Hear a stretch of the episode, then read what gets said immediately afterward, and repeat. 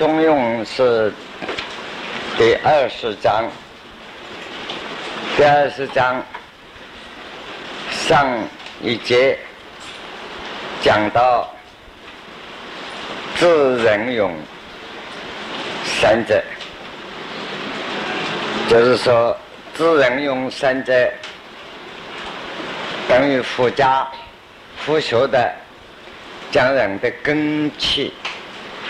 有人天生而知之，有人学而知之，有人勉强去学而知之。反正啊，他的成功是一样。啊，那现在时髦的话，一个人智商尽管低，努力去学习，一样有大成功的希望。不要被自己的智力范围所困住了，啊，这是古人有很多的事例，很多的经验，不管是出世的、入世的，都是这个样子。三条路线，不要看到天才，我们就看到害怕了，自己就不敢跟天才两个，呃，比较，自己对自己的学问啊。就画一道界线，不敢下上阵。那么有这个道理，下面再加伸手引用孔子的话：“ 子曰，好学正乎智，力行正乎仁，知耻正乎勇。”就是在书上次所讲智、仁、勇三种。以孔子的观念来展示，一个人真正好学不倦，不管自己资历怎么样，那么这就是智慧。啊，不管自己的资历能力怎么样，永远不断的上进求知，这就是智慧。它本身就是一个智慧。假设没有这个认识，他不敢求知。认为我很笨，没有办法，所以有许多事情习惯的改正，啊，人生的修养做不到的，能够力行，这是尽力的去做。学问之道啊，并不是知道了，思想上知道了算了，知道了要做到，求证到，不求证到那个学问都没有用。求证必须要力行，所谓努力真正去做到，才能够知道，而力行改正过来，做到求证到，这是正夫人，这是个大慈悲，大仁慈啊！因为完成自己啊，建立自己之而后可以立人。所以必须有这个精神的人，才肯去立行，所以力行的做到正夫人。第三点，就是我们普通尤其在学佛的、佛学的名词经常听到，讲的什么？哎呀，我好惭愧，变成一个口头话，啊，来个惭愧啊就可以结束了，啊，实际上真惭愧啊，根本没有惭愧。所以人能够真正自己支持，那真做到自己在修持，修持什么？不能好学无知，不能力行无人，自己反省起来，自己一无是处，啊，这就是羞愧的呀，自己不能站起来。这个能够有这样支持的人，可以说是天下一个大勇气的人。自己不能支持，人都是很不能支持的，都替人家羞耻，自己就到没有什么，冲进来是嘴上哎惭愧惭愧，惭愧到底不是耻啊，哈，那个耻是自己修的都不敢见人。当然你是有些人。天生个性，讲任何一句笑话脸就红，那个不算支持哦，那是脸爱红，神经的反应灵敏，支持，换句话，这三个字连到，知人勇是连到。的，是好学力行的人才能支持。如果不力行，啊，不去力行，他不会支持的。他觉得自己蛮好嘛，哼，我有哪一点不对啊？所以你看。嗯，这个读书我也在读，大学中庸也在研究啊，什么菠菜、菠菜、青菜、萝卜都在搞，那蛮好的嘛。我很努力了嘛，他不会支持。一天没有成功以前，学学术修养没有成功以前，一天自己都是羞耻，值得羞耻。比如说学佛的人说：“放下屠刀，立地成佛”，你根本成不了。就是很支持，这个话都讲了，都支持。啊，儒家的道理，大修之道，知足然后有定，做不到，只在羞耻，就是例行功夫没有到，所以要懂得支持的道理，在在这个道理，不是说普通口头上说惭愧一声，如此拉倒，那是没有用。那么，为什么我们？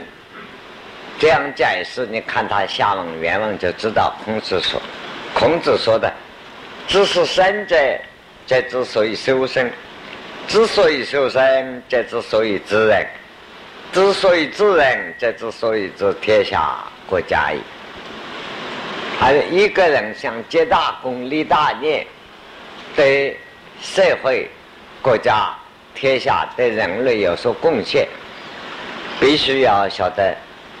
这个原则，自然用三大德一定要搞清楚。搞清楚就是说，怎么样才能做到真正的智慧？好学，好学培养出来真智慧，不是好学的本身是智慧，好学可以培养出来真智慧。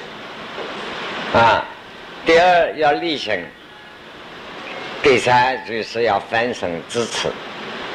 那么这是一个方法，也就是修养、修问、修养的标准，能够做到这样，所以孔子家中女气，知思三者，知道这样三种是这样的道理，那么谈的倒是修行人了。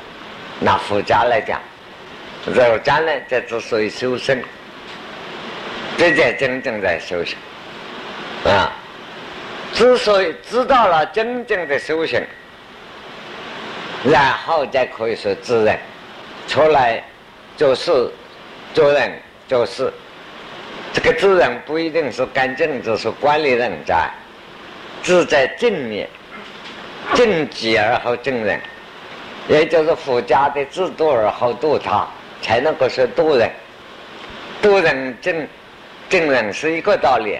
佛家的名称办了。你为度把它度到哪里去啊？你拿个什么来渡啊？拿个绳子把它吊起来，吊到哪里去啊？弄个渡船把它摇到哪里去啊？啊，还是向哪一边摇？那是个形容词，啊，儒家的形容词描写这个原理，就用字、正这些字面字眼含义。佛家呢，那么用度这个文字来。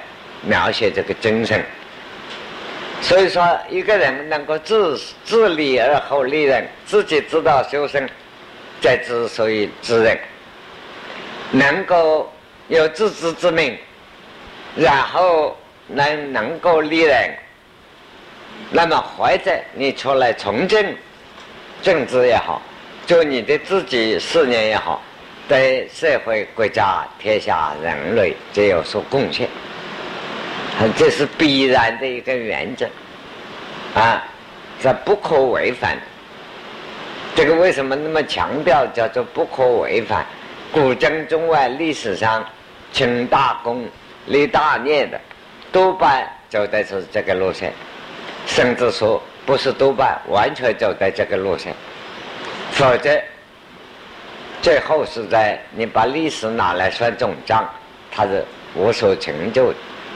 不是说你的功名富贵啊，地位显赫一时，那在账面上等于我们学会计的人在账面上看到钱是这个生意很大，来往的很多，哎，结果到了年终总结账啊，还是亏空，那个没有用的，哈，人生啊，就是一个会计的账簿一样，是成功不成功啊，不在临时的账面上看。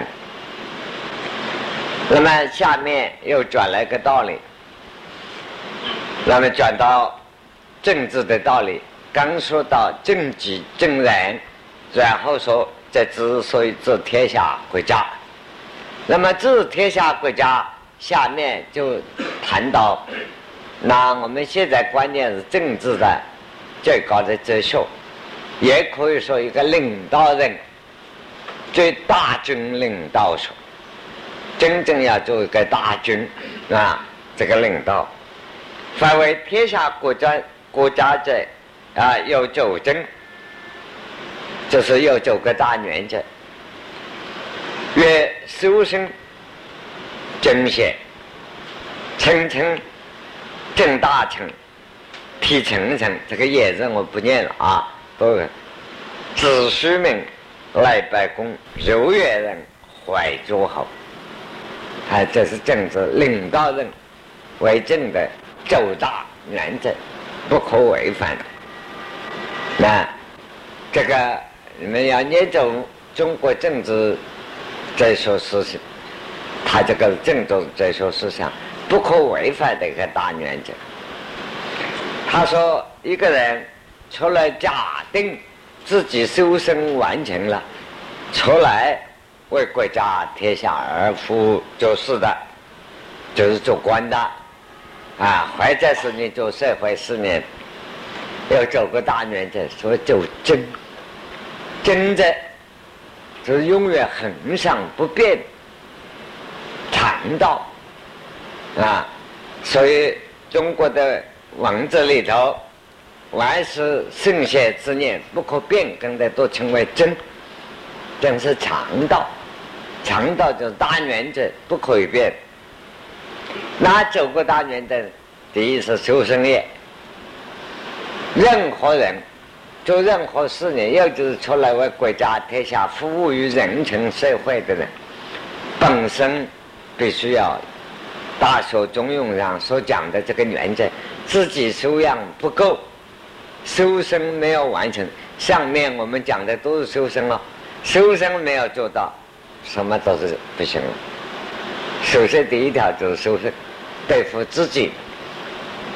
啊，所谓征服天下国家，你先要征服了自己，把自己个人私有的欲望能够有把握的把握得住，克制得了，然后才能够谈平天下国家。所以，修身是第一条。第二是真贤。这个“写字的意义发挥起来很多了，在古文、墨家的思想、儒墨子、儒家的思想、道家的思想，在古代的文字，一个字代表很多意义，或者一个“圣”字、一个“贤”字就代表。实际上，拿现代的观念发挥起来，这个“贤”字有道德、有学问、有才具、有气派。有能力、有办法、有思想，可是还要主要一个有道德，有办法，很头脑很灵敏、很聪明，啊，做生意也好，做什么非常有办法。基本人的道德那个没有了，那个教育的修养没有完成，最后的总账算下来还是失败的，一无所成。啊，就是拿傅真的形容啊。他的一生不过昙花一现，鞭炮一样，哗啦，那很伟大，放得很，很声音也很亮吧，啊，打的火花也很大，哼，一下就没有。我们大家年轻同学想想看，几十年当中，世界上多少的名人，别的名人不大容易见，啊。譬如罗斯福啊、丘吉尔啊，大概再过二十年，问你们生下来的孩子什么叫罗师傅？管他抽鸡儿、抽鹅儿、抽你儿都不管，啊，都不知道，啊，这些选还意思，他本面还不是小说上的什么诸葛亮啊、关公啊，啊，大家好像孙悟空没有这个人，反正给人家流传人口，靠小说家来维持，就是公念的意思，毕竟不是千秋。所以千秋的功念，不是你的聪明才智就能做到的，必须有真正的啊基本道德的修养，那个终生是所谓周真。现在是代表这一类有道德、有学问、真修养，这个是现在。那么领导天下最难的是不肯真贤。真写是很难的。譬如我们讲小说《三国演义》，大家看过，刘备三顾茅庐抽空明，并不是真贤，那不是真哦，啊，那就是想用这么一个人才。一个领导人想用这样一个人才，不是真贤。真贤是在历史上另有榜样，譬如说。周文王，我们历史上的文王，找到吕让，就是普通讲姜太公，那是正与真贤啊。商汤找到伊尹，正与真贤，但是还不算是最高的真贤。真贤的标准，在中国文化哲学道理上，政治的哲学道理上，要讲三代以上。譬如说鸟去叫许由，让天下听他来当皇帝，需要他就到耳朵听脏了去洗耳朵，那一类的历史上的经验与故事，说是真写，这真写很难。啊，第三点是称称，称称的道理，如果拿心心理学的研究，一个人。绝对做到天下大功是不可能，大功是有范围，啊，所以人要是他能够部分的、有限度的、有修养的发展他的个人自我，甚至于个人的私心，是亲我亲而及人之亲。你说一个人，你发了财以后，我是大公无私，通通大家用，世界上没人用，啊，我的爸爸妈妈都不要用，没有关系，因为你不需要用，啊，世界上别人要讲，这个人不一定说是大公，大概算是个疯子，啊，说我的父母也要用，我的兄弟姊妹也要用，不过你们也跟我兄弟父母姊妹一样需要用。因此发出来这样的大公的心理，就是称称之念，有私的出发点。因为想到我要自私，他也要自私，接下来人人该要自私，我不侵入别人的范围，真自私这是真自由。那所以我们现在讲自由，是要求我的自由，你牺牲了没有关系。我要自由啊！啊，碰到你是应该，我要自由过去嘛？谁叫你嫁来这来？啊，那个不是真的自由。是清晨之逆，懂自由、民主的思想是合在一起研究。这个里头发发挥起来道理都很多。总而言之，他这九条道理，我们现在只解释文字，如果正是要研究每一条道理。每一个题目都是一本专论，都是一本专书。要教他第一，教他哲学的理论的根据；第二，收罗古今中外历史的经验、历史的故事做说明；第三，你做一个结论。这样一本每一个题目，这样一本书，起码要三十到五十万字可写啊！所以我们。只讲简单的原则。第三，要他提出来，呃，这个第四点要正大成，这完全讲领导学。一个领政治上的领导，政治上中呢，正大臣也是非常难。尤其是中国古代的帝王政治的经验很多，历史上每一个朝代真正正大臣的朝代，比较起来，唐太宗最好嘛，对大臣的真正还是宋代宋朝。啊，赵匡胤两兄弟乃至宋仁宗，那么对大臣是很真正。所谓中国历史的宰相制度啊，以宋朝，宋朝对知识分子文人非常尊重，所以宰相跟皇帝了可并排坐起来商量事情。明朝就不行了，啊，不但要站着，还要跪倒。皇帝要是不高兴，宰相也可以打，啊，这个是明朝最失利。所以在历史上说，宋朝最正大臣。所以宋朝大这些大臣知识文字，对于这个赵家的王朝政权最后结束的时候，啊，忠诚为国家为。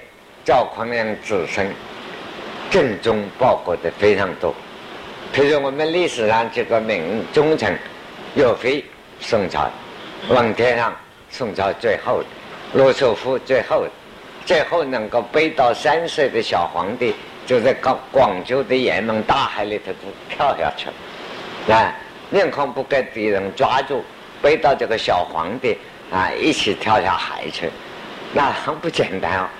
啊，叫我们背到自己的小孩愿不愿意下海，还要考虑半天。啊，你看在海上逃生的时候是，求生的意志谁不强？他愿意为忠诚，是宋朝对付正重大臣之历史上最特殊的一个朝代。啊，也是真正正中知识分子啊，在过去的历史上。表达的最严重的一个朝代啊，那是宋朝的最后的结束。所谓知识分子、文化人啊，对宋朝的教师的政权报答的也是最清楚啊，最有力量、忠诚的。所忠义之气，从宋朝以后与中华民族建立了一个国魂。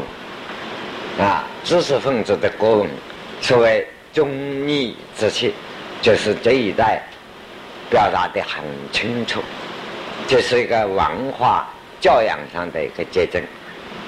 但是你要研究历史的因果，我们这样一讨论这个题目啊，又变成专论。所以这样一个专论就是写一本书。我现在告诉你们了，很简单啊，你用这个法则去找资料，又是一部专论了。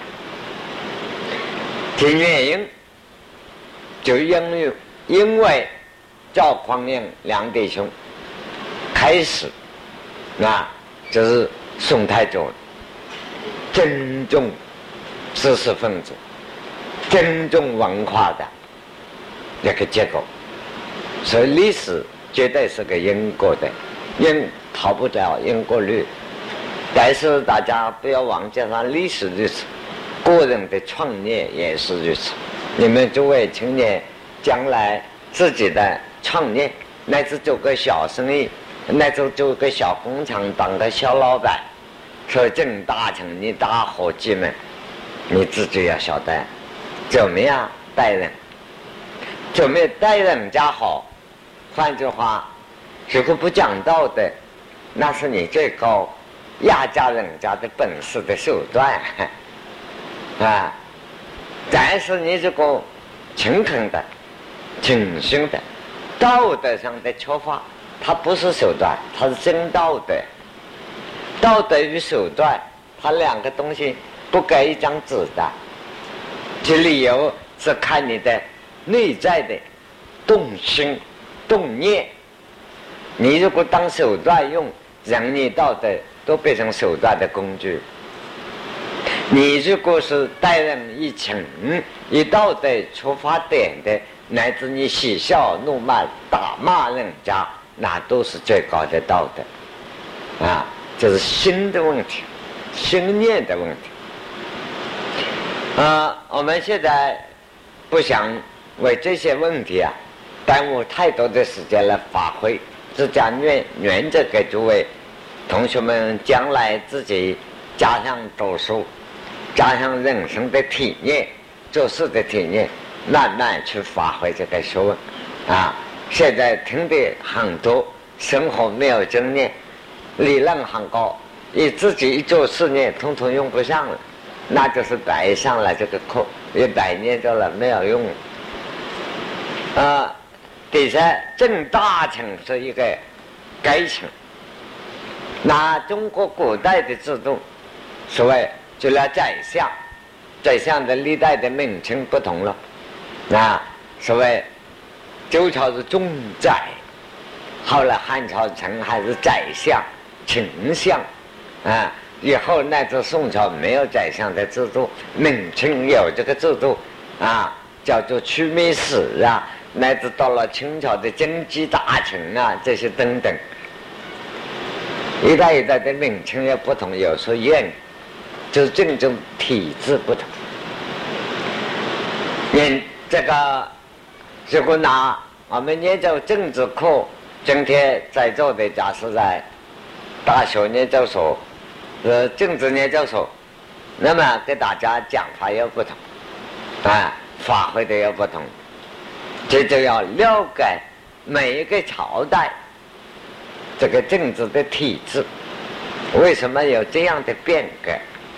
代表了每一个时代的思想，代表了每一个时代领导人的那个观念，啊，这个中间呢，因果的差别非常大，啊，所谓大臣就是大当家的，我们做个比方，啊，大当家的那是另外了，等于你们假设将来做个公司董事长请的总经理，这个总经理是大臣。大臣可不能你当随便做一个小工一样，哎，你说给我倒茶来，董事长说，啊，大家，哎，你站到听我的。如果我是总经理啊，我离开望望然而去，辞职都不辞，眼睛瞪你一下就走了，啊，甚至还可以训你的，那不是正大人的态度啊，不是地位的关系。你这么一个职务，譬如一个一个一个工厂的形成，你这个老板当了董事长，你所有的生命需要赚钱回来，事业的成功，一切的计划，总经理是第一个要整。啊，他是，那你不能够当成随便，你是玩弄人不行的。啊，这个是大城市要正，就是比方了，随便比方。在我们不做专，下面第二个提城镇就不同了。这个城镇，古代这个城字啊，分好多种。大城市大，城城是一般的干部。你办一个事业，乃至于你的科长、科员，甚至于说工厂嘞，乃至是管理员呐，啊，乃至一直到工友阶级，都算是层层一般的。那么层层也虽然说没有一个理上正的，也要正哦。不过正的呀，比正还厉害。我告诉你，你看到不是正的，体层层，怎么的？你要体验他，你待他就是待你的兄弟姊妹一样，你待下面一般人待你的儿女一样。哎，你晓得老板晓得在房间里做到热得很，赶快要冷气。你要晓得，他们在工厂里也热得很，比你还更热啊！你想，他更需要冷气。你说那做不到，我们之间没有，只好自己也熬一熬，不装冷气。我跟你们来一样，那没有话讲，就是体层层。啊，像我老板应该装装冷气，你没有什么东西啊，该热的啊。那我来做做你的下面，我娘空啊，苦的说真的，不吃饭都可以，我走了，不干了。这就是说，在人道上也违反，因为我的工作总观低阶不同人格是平等的，啊，所以啊，一个真正的做个领导人，要体恤层层，体恤一般的，也就是儒家的术道。我需要喝，他也需要喝；我需要吃，他也需要吃；我需要凉快，他也需要凉快。啊，你也是人，他也是人，不过你运气好的多两个钱而已嘛。啊，总算这一回打牌呀，你赢了一点。啊，这个人生本来像个赌场一样，这个牌跑到你那里去，你总算赢了嘛。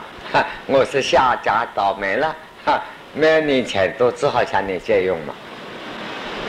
可是你要晓得自己的责任，全世界人类，你是个领导，全世界的人，这所有的人类合起来就是个大家庭，你是个当家的，当家的，你看天下人都从我的儿女一样的爱，这子书命。你说都同我父母一样爱好不好？不要吹大牛了，啊，本来你对父母没有几个人对父母真正爱的。啊，我们大家讲笑话，呃，实在笑话真理啊，呃，讲用钱方面，我们老一辈子就讲，这个儿女问爸爸妈妈问父母拿钱用啊，疼到了要早上一雷声，爸爸要上学了，拿钱来，那那点声疼到了要，父母还乖乖的把，哎，你赶快起来拿到书包放好，给兄弟，啊，等到长大了。还在问兄弟，太太问先生，先生问太太要啊，要钱呐，那是占到了要。等到儿到了父母问儿女要钱拿来用啊，要跪到了要。虽然讲的人生太可怜了，但是也是真的。你说像我们当儿，我也经常想，假设问儿女拿钱，儿女好的，说这两个钱给你用。非常感谢，我知道这个儿女多好，对我多孝顺，也舍不得。哎呀，你都留着自己用吧，我老头子还够用。结果真的有一天，我天天要写信啊，或者问儿女拿钱来用。三次以后，大概我就支持政府用啊，赶快拿一个子弹把自己结束了算了，那个味道不好看。哎，倒是我回想，假使晓得问父母要钱用。很大方，我还记得我小时候问妈妈，用不着问啊，妈妈已经把钱给我准备好放在枕头了。我说我用钱从来没有数过的，一把抓出来就一放就走，不问多少的。这个可是问儿女说一把把他的钱抓来就跑，不行的。所以啊，所以对下面人。你看文字用的多好，子书命，你要挑剔他。为什么说称百姓呢？把百姓下面天下人都当成父母，做不到的。啊，对父母孝顺不？子说明你要爱自己儿女一样爱天下人，才足以领天下。当然，你们甚至于说干一个事业，你用。成立一个公司，你公司里的资源，你要爱下面人，年轻年纪大一点，是兄弟姊妹一样爱护他，这不能是下面子女一样爱护他，那必须要做到这样。然后，这些都根据修身来的，做个领导人修身，你本身这个修身的修养没有，什么都免谈了，啊，那么。在中国的文化旧闻上讲，我们年轻的时候读了古书出身的人都有这个，像某一类人，连自己教养的自己对自己没有教养好，我们就是讲望望然而去。我们对他眼睛就那么看两下，不是这样看，那么看，好像不屑于看你，眯到眼睛晃两下，啊，就走了，望望然而去，就看你一下，已经很客气了。换句话，你人影子都没有，啊就不行。现在不同，现在社会的教育啊不是这样，啊，这个呢，所以讲我们几千年文化精神啊，在什么地方啊？现在只能够，就非有很好的演员啊，把过去我们所看到的告诉他，是怎么样一件事。从现在是距离的几十年，中间距离很远。那么这些道理都要修身而来，然后讲到用诗，那国家天下来拜公，拜公上面加一个来字，就是现在讲建设。开发，能够开发这些所有科学的啊专才啊，所有专长有能力的，都跑到你这里来，愿意跟到你啊，来开发这个国家，开发这个局面。假设你做一番事业，公司工厂都愿意帮助你开发，因为大家共同利益，帮助你就是帮助了自己，啊，福利平等了。柔远人，柔远人，你看远人上面加一个字柔，那这是外交，外交硬不起来的。哈这个柔并并不是叫你软弱啊，就是温柔、厚道、温柔，有真感情，有真道德，是人家自然跟你那个讲恋爱一样的分不开。啊，要做到，这就是外交的真正的道德与外交的才能。所以这个字形容的“柔”字，专门谈外交这个柔道，怎么叫做柔？又是一部专书，就是个柔。啊，你说外交上处处向人家请送礼呀，啊，请吃饭呐，看到人话都不敢说，那不叫做外交，那不是柔，那就没有用了。哈，这个肉就是代表那个感感情啊，就是啊，诗一样的缠到，不会放弃你。啊，所以万国来朝，就是唐代的名士叫唐朝，我们这个历史上定是万国衣冠拜冕旒啊，那个才是真正的肉啊，万国衣冠啊，万国衣冠拜冕旒冕嗯。这是柔远人的道理。我们唐时代文学里头形容唐朝、唐代的我们这个国家民族的鼎盛的盛世啊，周天枪或是开宫殿，万国衣冠拜冕旒，世界各国都来朝贡啊，衣冠拜冕旒，啊啊啊，对对，楼上面还有个人一飘一横，哎对。啊，那个一关半面流，啊，这就是柔远人。最后一条，怀诸侯，这个诸侯上面加一个怀，在周朝的制度，就是说地方分治，啊，由中央统一综合指挥周朝的初年的政治，各个地方分地方自治。可是呢，真正的重要的政政策是要中央指挥的，听命于中央，所谓天子，周朝的天子。可是有许多地方因地制宜，的地方分地方自治，每个地方的首长，啊，就是王侯啊，啊，是叫做诸侯。那么这个等于后来我们西拿西洋政治制度来研究。就是联邦的，啊，联邦的政治，不过同美国的、同各的各地的联邦政治不同，它中间有个文化正统的中心，代表宗教、代表政治、代表文化的中央天子，啊，它有这么一个不同的，所以随便拿中国的政治再说。政治的体制，拿外国的政治思想、政治体制做随便的比比较啊，很好玩。怎么叫好玩？好玩是客气话，就一看就是不懂，懒得看。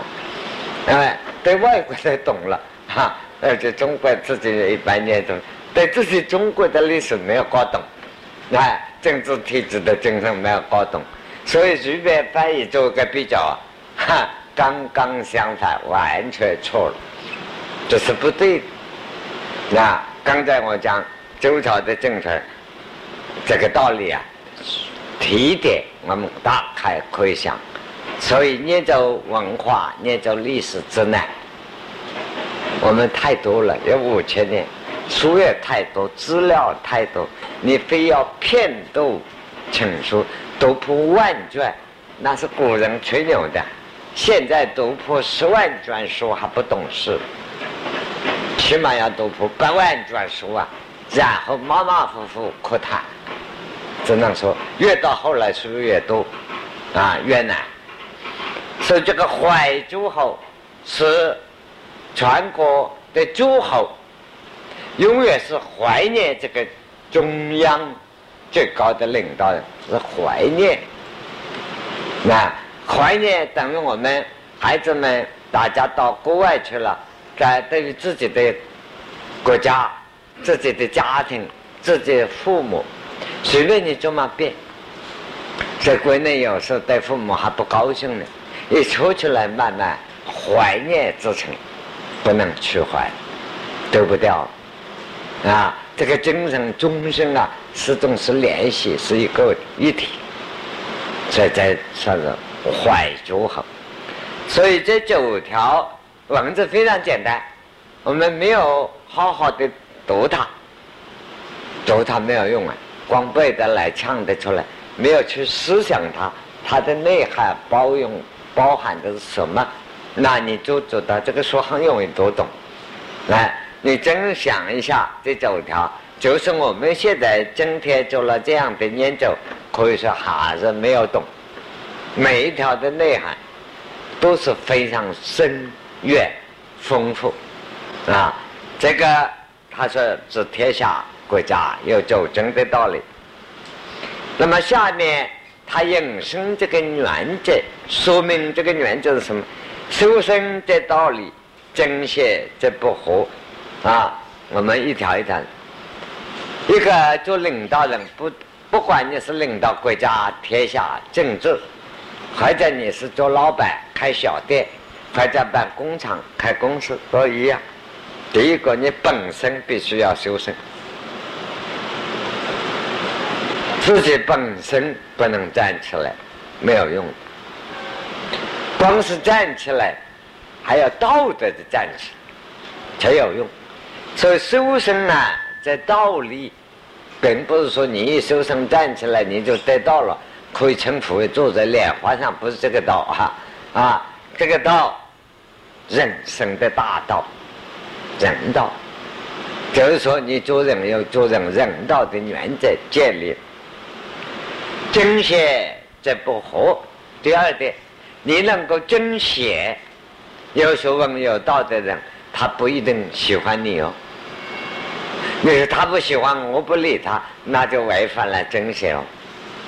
要你去讲究他的，所以难处叫做正邪在这里。有学问有道德，那这个老头子有学问有道德，但我去看他，他不理我，好讨厌。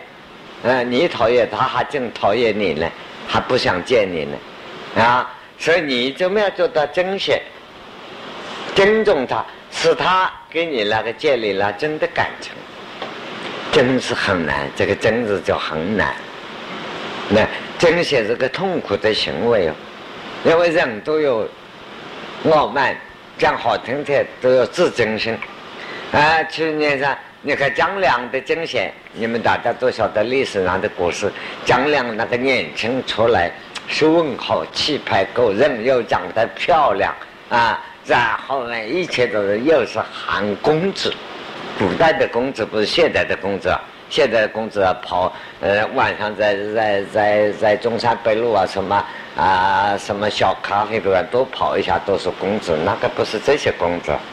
啊，那个是战国时候大公子，那还得了啊！甚至王侯，你看国家亡了以后，当刺客，他本事并不大，他可以一般人都听他的，买来这个要刺死秦始皇做不到。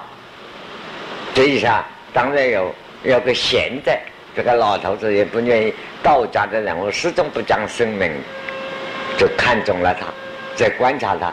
道家的人，举世举的每一个时代，他要叫后来的青年培养啊，啊，替国家、替国家、替社会做事的，要叫传人。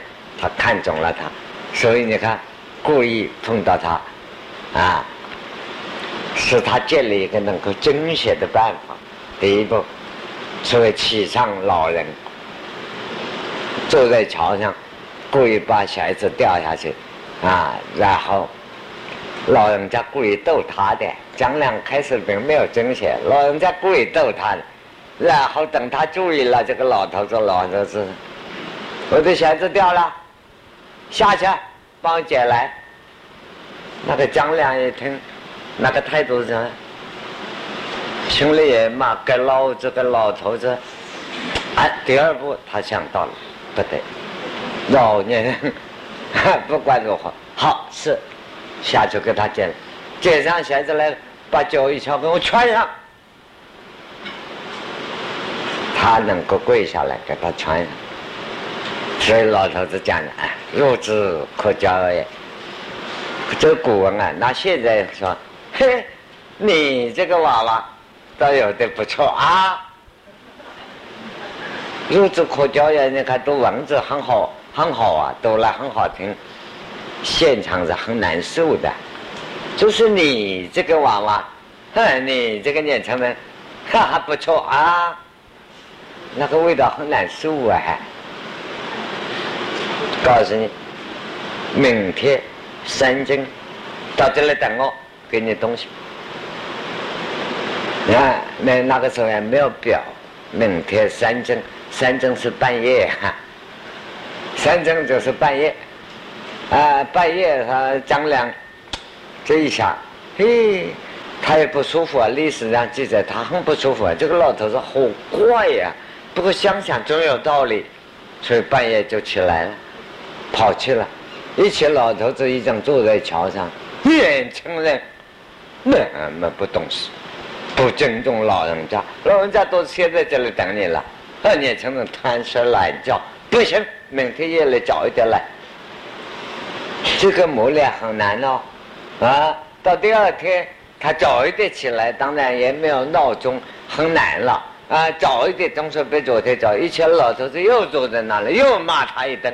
那年轻人，大概老头子一夜都坐在那里了，所以第三次他就就，那真是吃了。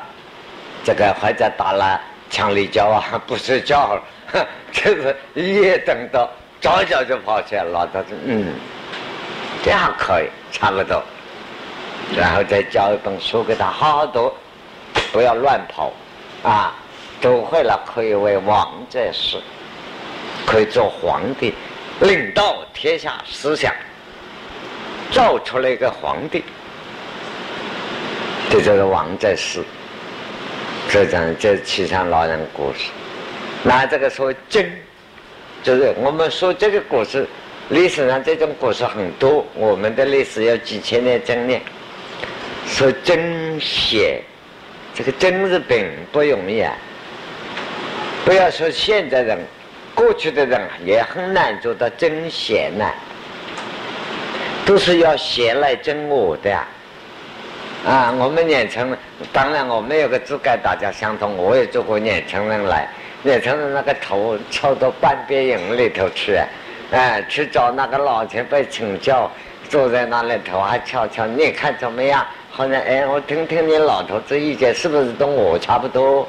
啊，的那个味道，啊，那像我现在的脾气，不是给你一拳打下楼去算了，啊，这样呢，没有真的意思。